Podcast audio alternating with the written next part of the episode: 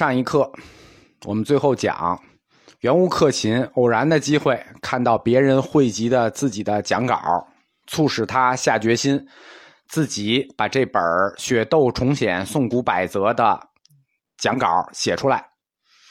编辑呢是一本专业书籍，我们就不细讲了。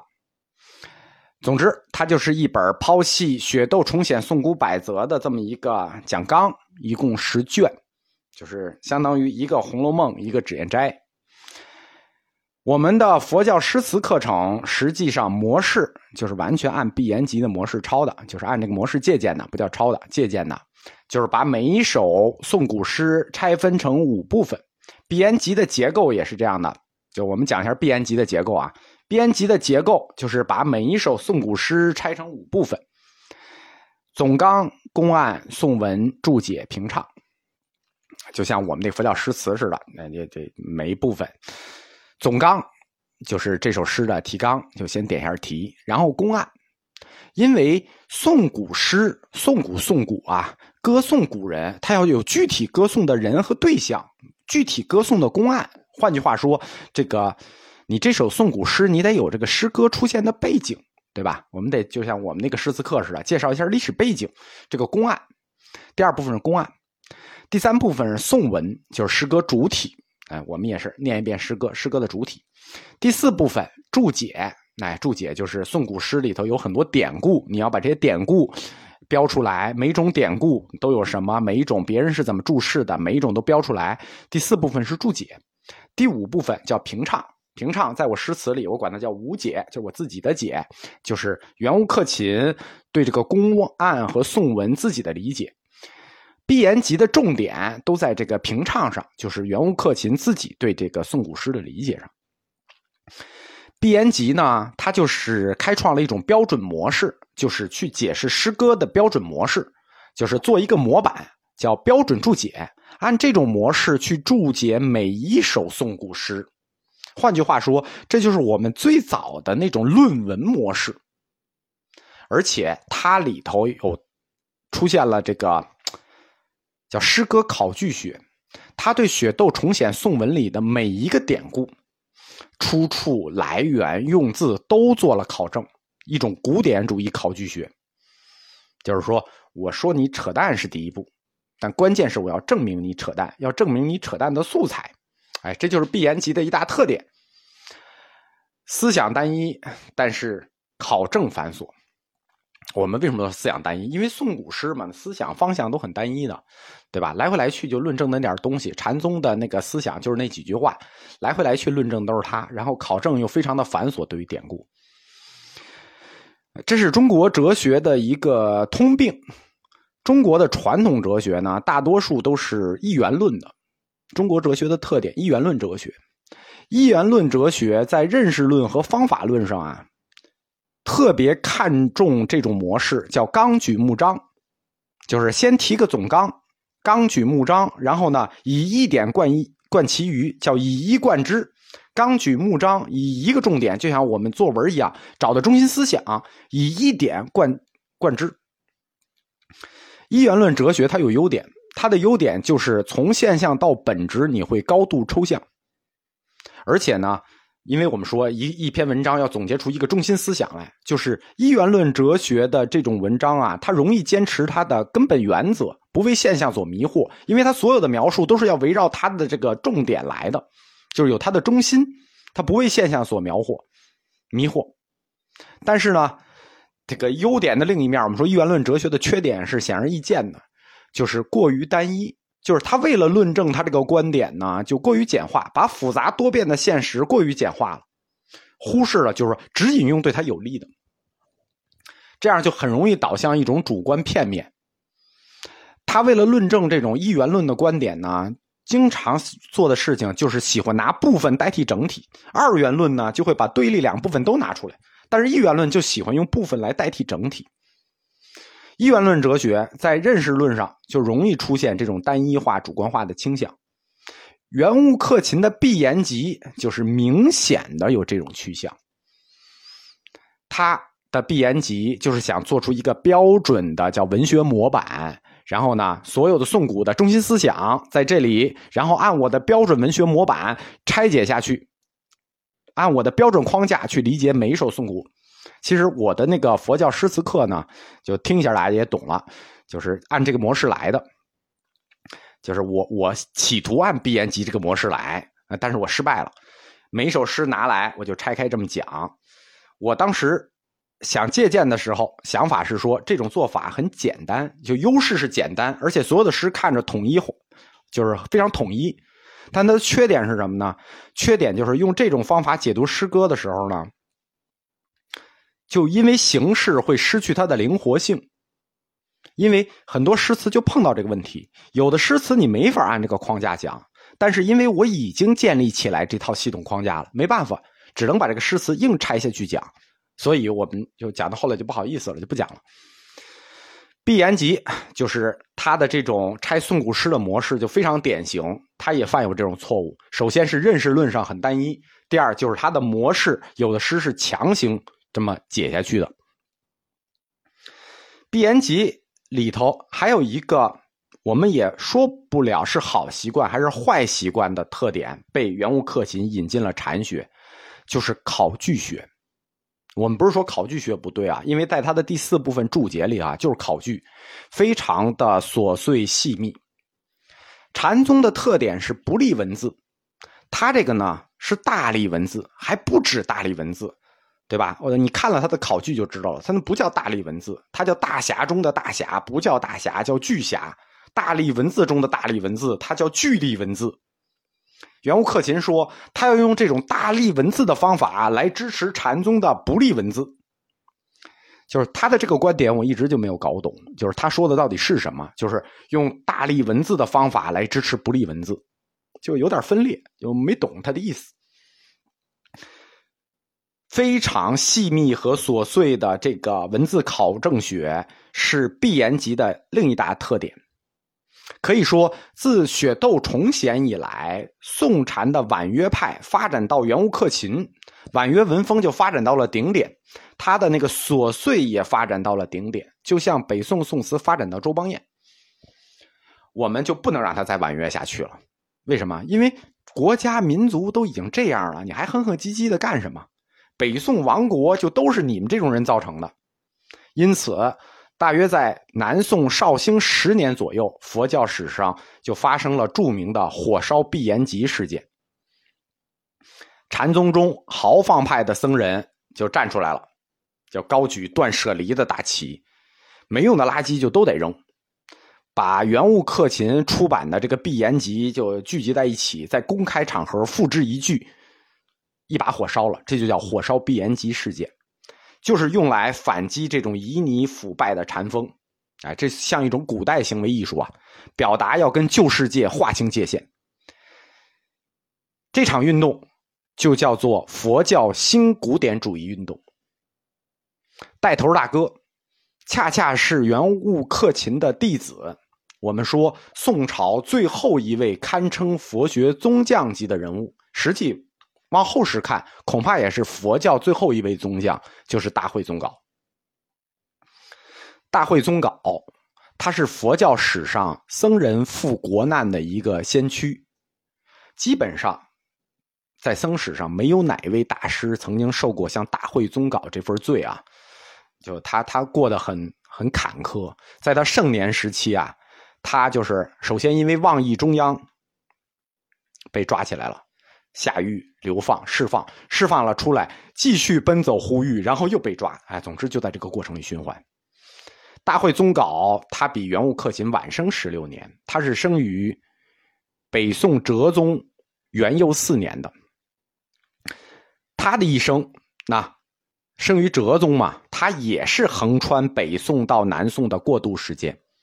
他死于南宋宋孝宗隆兴元年，七十四岁。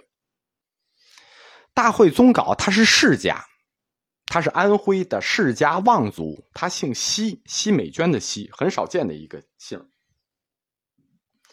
家道中落，呃，所以少年时呢桀骜不驯，上学因为殴打老师辍学了，啊，这个很有个性，殴打老师没办法，十七岁受具足戒就出家了。出家之后啊，你想他都都敢打老师，那在庙里肯定是要打方丈的，所以他出家了之后就出门四处游学。啊，所谓游学，以大会宗稿大师的性格，可能也就是闲逛，而且他这一游就游了整整二十年。我们说，就像那个汾阳善昭似的，啊，一出去游学就游了整整三十年。大会宗稿也一样，他一出去游学就游了整整二十年，从公元一一零六年到一一二六年，那就是说，就是第二年，就是靖康耻了。一一二六年之前，大会宗稿一直在游学。这二十年的游学生涯，对大会宗稿的禅学思想形成了很大的影响。他出家以后。就是他是少年出家嘛，他出家以后的前期，先学了两年的云门宗，就是苦读云门文彦的语录。但是呢，云门宗的这个天子诏令云门三监的禅官，我们说这是外交部的禅官嘛，他觉得这什么跟什么呀？这外交部这套东西不学，呃，所以学苦读了两年不理解，学不了，然后就就出门了，出门游学。他又碰到了曹洞宗，哎，碰到曹洞宗还是一个曹洞，相当于曹洞正宗，就是曹洞云居道英到芙蓉道凯到瑞州辉和尚这一支学派。他又参玄了两年，哎，曹洞宗那个学理大家是知道的，对吧？讲着都头疼。呃，说禅有传授，其佛祖自证自悟之法，于是他又不学了。先学了两年云门，不学了；又学了两年那个曹洞宗，又不学了。大观三年，大会宗稿来到了江西南昌的宝峰寺，投到了战堂文准门下。这个战堂文准是临济宗黄龙派的。我们前课讲过一个清凉慧宏，清凉慧宏就是这个战堂文准的师兄，就是战堂文准是这个真净克文的弟子。那战堂文准和大会宗稿他们的相遇，就是又一对这个师徒恩遇的故事。战堂文准他特别重视对大会宗稿的培养。他说：“你欠一个解字，你不得一个解字。就是你这二十年游学已经该知道都知道了，但你欠什么呢？你欠一个解字。”解什么呢？解一个禅字，解禅一字敌生死。这个战堂文准跟这个大会宗稿说：“说我在方丈里与你说禅，这方丈就是他住那间宿舍啊。他说我在宿舍里与你说禅，你便有禅；才出宿舍你就无禅。你想的时候便有禅，你睡着的时候便无禅。”他叫你思量时便有禅，才睡着时便无禅。你这样如何敌生死？我这句话你回去想吧。什么叫好老师？这就叫好老师，对吧？大会宗稿先学云门两年不学了，又学曹洞两年不学了，最后碰着这个战堂文准，战堂文准一眼就看出来了，你就缺一个解字，解什么呢？战堂文准说：“解在敌生死，呀，一下就看出你的问题，关键问题给你点透了，终身受益。所谓欠一个解字，实际是强调说，说你在说禅的时候，必须有自己的独立思想，想这个禅你要拿来干什么。所以以后大会宗稿一直在重视这个瞬间得悟。”在禅中瞬间得悟和敌生死这个问题，战堂文准强调的这点非常重要。禅是要有用的，有什么用？就是这个敌生死。他强调要时时处处处于禅的境界，否则就不能达到超脱生死的目的。关于禅要敌生死这一思想，后来也被大会宗稿所发挥，可以说。大会宗稿，实际是他师傅湛堂文准禅思想的一个延续。但是当时黄龙宗势力已经弱了，战唐文准是这个，你想他是这个清凉文呃清凉惠弘的师弟嘛。这个战唐文准有心栽培大会宗稿，但是他们黄龙宗已经示弱，但是师傅是很爱这个徒弟，就是预知啊自己这个弟子将来是一定要成长为一代宗师的，所以战唐文准临终前呢，嘱咐大会宗稿说：“你去投杨启宗吧，去拜佛果克勤。”这个佛果克勤当时已经名冠丛林，就是我们说的元物克勤，写《碧岩集》的元物克勤。